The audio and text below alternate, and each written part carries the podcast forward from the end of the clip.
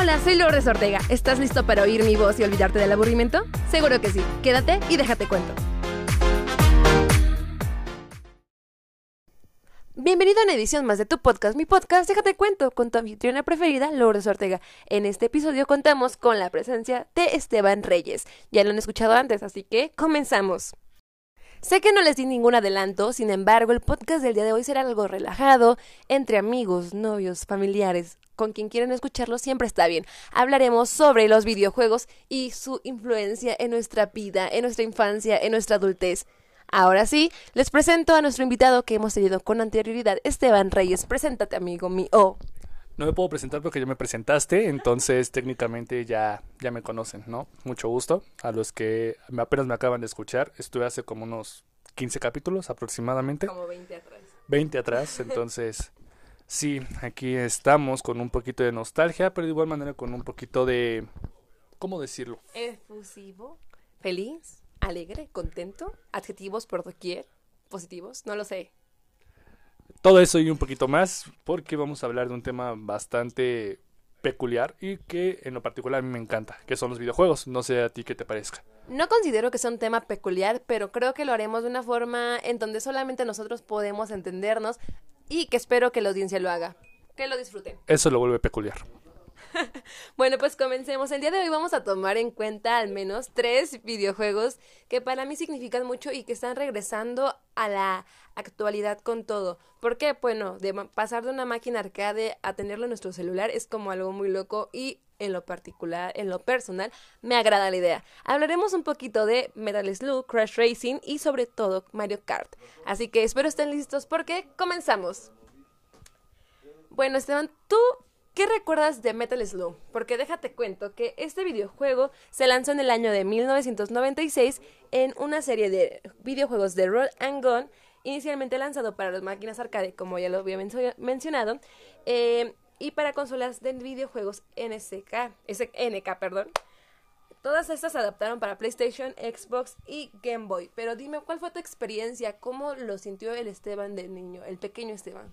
Yo lo conocí directamente con las máquinas arcade y de igual manera lo conocí con el Play 1, el mítico cuadradito blanco, que todo el mundo amaba y que tenía sus tarjetas de memoria, pero ese es otro, otro tema. El videojuego, vaya que es bastante bueno, se te, te transporta, te lleva por, por diferentes mundos, mapas, como se le pueda mirar para llegar, llegar a tener, obtener un objetivo más que nada. Es un juego que en verdad, en verdad, en verdad me agrada bastante. ¿Cuál es tu parte favorita? Por ejemplo, yo recuerdo las misiones eh, donde, pues, el videojuego es una guerra, ¿no? Y tú estás ahí tratando de llegar a un punto de vencer a los alienígenas con naves espaciales pero militares. ¿Qué era lo que más te gustaba de ese videojuego? Me gustaba mucho tomar los vehículos. Puedas tomar lanchas, puedas tomar tanques, puedas tomar helicópteros y creo que esa era la parte divertida. De igual manera rescatar a los esclavos ah, que tenían y que te daban munición, te daban armas, te daban diferentes gadgets para poder continuar con las misiones y era bastante entretenido. Mi parte favorita también era ver cómo el personaje subía de peso al momento de consumir todo lo que los esclavos le daban. Esa palabra esclavo es algo fea, pero pues era lo que era, ¿no? Eh, en lo particular también me volvía loca cuando tú contra todos estabas peleando y de la nada tu compañero presionaba el botón o añadía una moneda a la máquina arcade y se unía contigo para derribar a todos, ¿no? Eh, me volvía loca y me fascinaba la parte en donde atacábamos a las momias en Egipto. Creo que lo divertido era que nos cambiaba de escenarios, que viajábamos por el mundo con el fin de vencer a, a los soldados que eran que nazis, no, nunca entendí qué eran, pero como que los, no sé, se sentía satisfactorio cada vez que soltabas a un esclavo. Yo más que nada era la violencia, la violencia inocente que tú veías a través de, de las balas y la sangre muy pequeña que se llegaba a notar. Entonces, yo me, disfrutaba nada más ver cómo todos morían y cosas por el estilo. No lo no, no tomaba tanto la historia. Ahora quizá yo, tampoco lo tomaba en... de hecho, por ejemplo, se puede notar que no tengo idea de qué era la historia, solamente era destruir y salvar a los esclavos y que te dijeran number five, algo así. Sí, yo lo jugué muy pequeño, entonces yo nada más me, me, guiaba, me guiaba más que nada en matar a las personas o rescatar a los esclavos o destruir maquinarias, todo eso. Nunca me especifiqué tanto en una historia. ¿Tienes un recuerdo clave con algún amigo o algo así que digas, ah, recuerdo este videojuego y estaba en ese escenario con esta persona o algo por el estilo? Eh, con un amigo, mi mejor amigo por así decirlo. Teníamos también lo llega a jugar en la consola o... ¿Quién es tu mejor amigo? Jordan, Jordan, Jordan, Jordan, Jordan, Jordan. ok, continúa.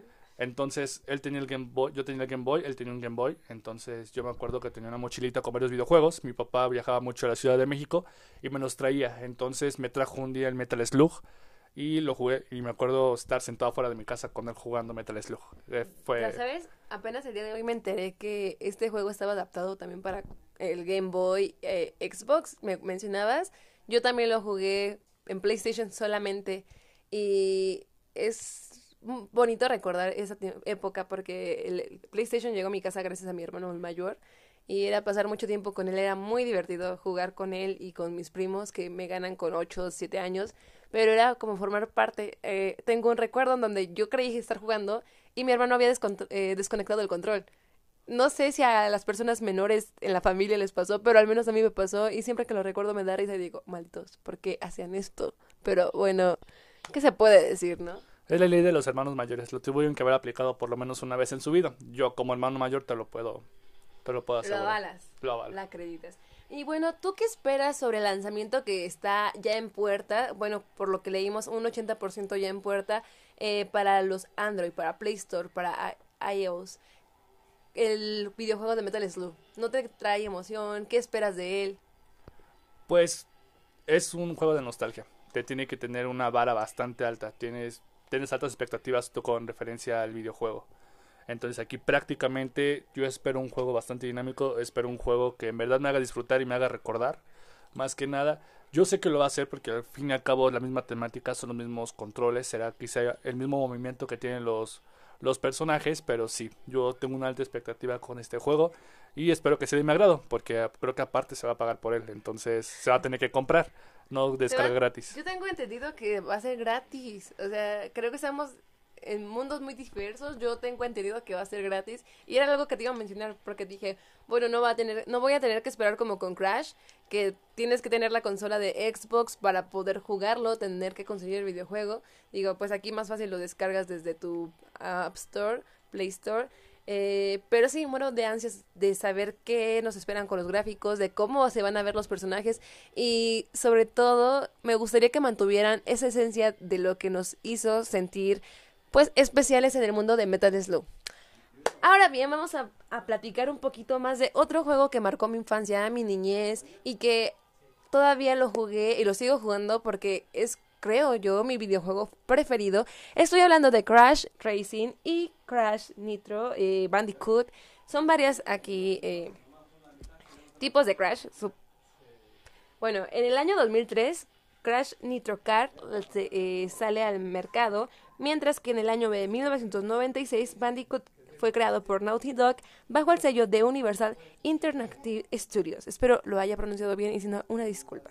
Bueno, en 2019 se lanza Crash Team Racing y este año también se está esperando lo que sería la versión más reciente de Bandicoot, con todas las misiones y con todas las carreras y los personajes manteniendo la historia, manteniendo el sello que nos distingue a Crash, porque Crash lanzó otro juego por ahí del año 2006 que es igual Racing, pero sabes, no no lo sentía igual de bonito que que en el Play 1 porque esta versión que ya te estoy hablando fue yo lo jugué en el Play 2 y lo sentía muy lento, muy burdo en, y tal vez los gráficos eran mejores, pero en el Play 1 se sentía más la emoción y la intensidad. No sé si sea por el paso de los años, no sé a qué se deba. ¿Tú qué esperas que de este nuevo Bandicoot? ¿Qué te pareció el nuevo Crash eh, Team Racing del año 2019? ¿Qué opinas de los anteriores conceptos que tenía para PlayStation este videojuego? El Crash Team Racing lo tomé por sorpresa cuando me enteré que iba a salir. Fue un golpe bastante bueno por parte de Sony con su consola de Play, porque inicialmente fue exclusivo, posteriormente ya se, se liberó para las demás consolas. Fue un videojuego que en verdad sí llama la atención. Regresar a jugar con él fue bastante bueno. Igual me Es como la imagen de Ratatouille, ¿no? Con el juez jurado de comida. Eh, yo lo diría con otro tipo de videojuegos, pero sí, en cierto punto también llega a eso. Yo lo jugué, por ejemplo, en Play 1, lo recuerdo también que tenía bastante energía en un juego en que siempre tenías que estar con un dinamismo bastante alto para poder ganar las carreras prácticamente, igual con el Bandicoot, eh, que es el de aventuras más que, más que nada, igual fue un juego bastante peculiar. Yo tengo un recuerdo triste con el Bandicoot. Se te descompuso el play. No, cuando lo estaba jugando tenía una perrita boxer y dejaron la puerta abierta de mi casa y, y yo estaba jugando Bandicoot y mi mamá me mandó a la tienda y cuando salí mi perro ya no estaba y recuerdo exactamente en qué misión estaba, en qué parte de la misión estaba. Estaba en la nieve, amigos. Salgo y ese día era frío porque era en enero y cuando me di cuenta mi perro ya no estaba, ya no estaba mi perro. Yo me acuerdo que estaba jugando Play 1, pero ok, eso es muy triste. Sí, Un segundo de silencio, listo. Entonces, yo en el Play 1 lo jugué, se me descompuso jugando inclusive Crash, Nitro, Nitro Kart, pero me lo pasaba muy bien. Oye, ¿a ti no te pasó que con el Play intentabas meterle monedas por donde fuera porque creías que podría funcionar con monedas o solamente Esa anécdota yo te la conté a ti. No, pero es la parte plateada. O sea, yo no le metí nunca nada, pero quería que tú contaras tu experiencia. Caíste. Gracias, gracias. Sí, digamos que en aquel entonces también vendían discos con típico de 100 jueguitos, que tipo de arcade. Te venían todo tipo de arcade, Mario, Metal Slug y todo eso, ese tipo de juegos. Mortal Kombat, por ejemplo. Y para esto, yo era pequeño, iba en preprimaria. Kinder. Preprimaria. Kinder, pero no vamos a discutir sobre eso. Preprimaria. Kinder. Bueno, el punto es que decía insertar moneda o insert coin. Y yo le pedí a mis papás, papá, ¿me regalas un peso? Y mi papá, sí, claro, me daba un peso. no sabía para qué, pensaba que les estaba ahorrando algo por el estilo. Entonces, en el lector del Play, tenía un lector, entonces ahí, dije, ay, que ven las monedas. Entonces ingresaba una moneda, ponía el disco, cerraba la tapita, iniciaba el juego, corría normal y yo presionaba Start como indicando que ya ingresé la moneda. Y de igual manera funcionaba. Entonces dije, oh, entonces así se utiliza. monedas le metiste? No sé, el día que le iban a reparación, eh, nada más mi papá llegó con una bolsa de monedas y llegó con el play reparado. esa historia la siento muy falsa, pero... falsa, quizá puede sonar un poco falso, pero pues ahí está mi papá que lo pueda avalar. ¿Y estabas jugando Crash cuando hacías eso? ¿Lo no, no, no, solamente cuando jugaba exclusivamente ese juego, entonces no eran muchas ah, monedas. Ah, entonces no eran muchas monedas, porque el de Crash lo tenía independiente. Ah, muy cierto, Crash venía independiente a mí me gustaba mucho en el racing que no solamente eran las carreras en grupo o de amigos o así. También recuerdo que se podía dividir la pantalla y que creo que lo retomó Play para la nueva versión. Pero me gustaba mucho el modo de batalla en donde tú eras, pues ya sea solo o con un amigo y se lanzaban cañones y cosas uh, como en tipos laberintos. Esa me gustaba mucho esa parte. Y con el Bandicoot me gustaba mucho pues los escenarios porque respetaban lo que era la escena de Racing con Bandicoot. Tenían como ese mismo contenido, los mismos personajes, entonces le daba el toque. ¿Cuál era tu personaje favorito de, de estos videojuegos? Crash, obviamente, Crash. El mío era en el, Racing, el leoncito, gatito, y Bugada. No, yo pensé que era Coco. No, Coco nunca fue mi favorita, eh, no. Bueno, igual. Yo creo que son personajes que yo podría utilizar, pero que yo me quedaría siempre con Crash. Yo era de, ah, Crash es, el inicial, es el más rápido, y ya, siempre lo elegía. ¿Cumplió tus expectativas cuando lo viste en el modo actual? Un videojuego que no esperaba, un videojuego que la verdad no le tomé importancia hasta que me dijeron, juégalo. Lo jugué, me gustó, me, se me hizo atractivo a la vista y de igual manera la cómo se iba desarrollando el videojuego, pero pues como que yo lo quisiera jugar otra vez, como que no.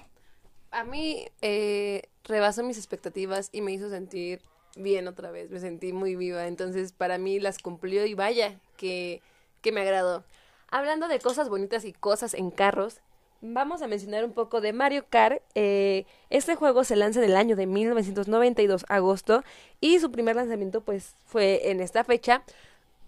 Debo decir que Mario nunca ha muerto, ¿no? Nunca como que lo dejaron a un lado, porque Mario forma parte de lo que es Nintendo. Entonces, este videojuego en especial, el hecho de que lo hayan lanzado ahora en Android y que no tuviera costo fue como un atine, ¿no? Por parte de, de sus creadores. Yo el año pasado veía cómo mis compañeros lo jugaban en la escuela, yo tenía un teléfono muy lento y no lo podía jugar, no pude disfrutar de esa gloriosa convivencia, comunicación, pero ahora que tuve la oportunidad y lo jugué, sí es como de vaya, eh, es muy interesante los colores, los gráficos, yo no sé tanto de este tema, pero ¿tú qué opinas con respecto a Mario Kart y por qué me dijiste fuera de escena que te gusta más que Crash Racing? Prácticamente porque Mario yo lo llegué a jugar más tiempo. Eh, tenía primos que tenían el GameCube, por ejemplo, y lo jugábamos mucho. Inclusive cuando salió en, Nintendo Wii, también mis primos lo tenían, entonces yo nunca fui de que tuviera consolas por parte de Nintendo, solamente el Game Boy. Pero fuera de eso, pues se disfrutaba mejor. Yo me gustaba mucho con el control de Wii jugar que tenías el volante y era bastante entretenido. Igual en el GameCube cuando lo llegué a jugar, igual el control en aquel entonces era muy versátil y lo puedes disfrutar, disfrutar de diferente manera. Y con el Game Boy, pues es un control chiquito, botones chiquitos, una pantalla chiquita, lo interconectabas con otro Game Boy y también te la podías pasar muy bien. Así yo llegué a jugar con mi primo muchas veces. Sí. ¿Cuál es tu videojuego preferido de Mario? ¿Misiones, carreras? ¿Qué te gusta más? Eh, Super Smash Bros. Smash Bros. ¿Es, el juego de peleas. Es un juego de peleas ah. de Mario, de personajes de Nintendo en general. Sería como mis favoritos. El que salió. Desde, lo jugaba con computadora, lo jugué en Nintendo Wii, lo jugué en Nintendo Switch cuando tuve la oportunidad y es un juego que igual me encanta mucho. Creo que es lo interesante de estos tiempos, ¿no? Porque y de los videojuegos en sí de este tipo de plataformas, porque no solamente se quedan estancadas en un solo aparato, en una sola consola, sino que tratan de renovarse y de llegar a más personas y este giro que le da nuevo es como muy fresco. Creo que el que mantengan ideas del pasado y lo único que le den es como pulirlas para hoy en día, lo vuelve mucho mejor porque conservan su esencia, atraen a nuevos pues usuarios y los que los usaron cuando recién salió se llevan como ese sabor de mm, esto me sabe a infancia. ¿Tú qué opinas? Claro, prácticamente Mario supo hacer esto, bueno, o Nintendo supo hacer esto de manera concreta y de manera bastante bien. Inclusive sacó un, dos videojuegos o, una franquicia que ya que se conoce como Mario Maker, en el cual tú puedes crear tus propios mapas con las mismas... Siempre es bueno saber más. escenografías y prácticamente pues por la parte de la comunidad hace sus propios mapas y los demás pueden jugar y igual te traen bastante nostalgia. Es un gusto haber platicado contigo. Para concluir, ¿qué videojuego de tu niñez te gustaría que saliera lanzado para cualquier consola? Es más para Play Store, porque pues hoy en día, seamos sinceros, usamos muchísimo el celular como con los niños que yo veo que juegan Free Fire, poquito de ese pedo porque es como más accesible.